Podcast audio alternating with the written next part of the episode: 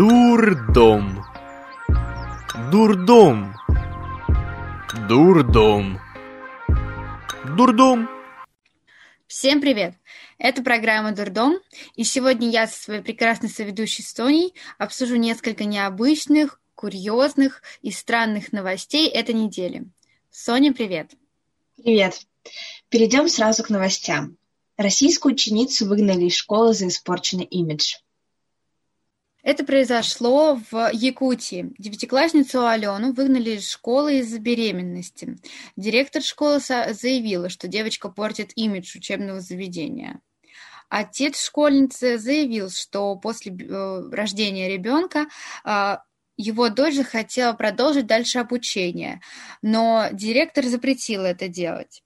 Тогда она захотела перейти в вечернюю школу, но это тоже было запрещено. Позже в суде установили, что педагоги нарушили право несовершеннолетней на образование, что является прямой дискриминацией. Начальник же районного отделения управления образованием получил штраф. По информации «Комсомольской правды», Алена вновь учится в своей школе.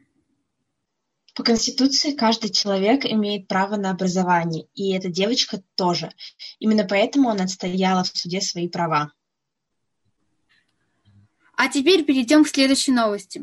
Удивительный случай в Башкирии. Женщина играла на корову, а выиграла асфальт.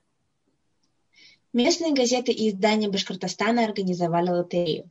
Призами в ней стали 5 тонн асфальта и теленок. Победительница этого года Лилия Акчурина выбрала первый вариант. Видимо, данный приз ей ближе по душе. Вручением приза занимались сотрудники дорожного хозяйства, и именно они укладывали его ей около дома. Перейдем к другой новости. Вор украл личные вещи девушки, а потом лег спать вместе с ней.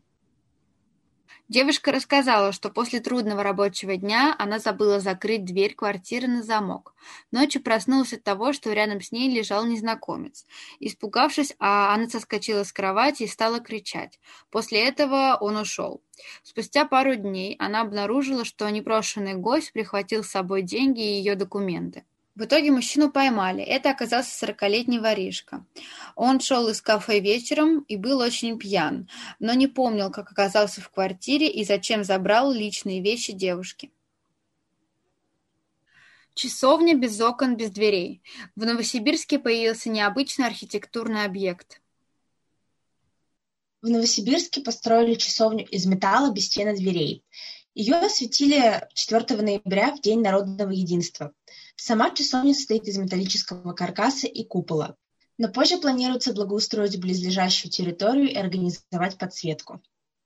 На этом все. С вами была программа «Дурдом» и ее прекрасные ведущие Аня и Соня. Всем пока!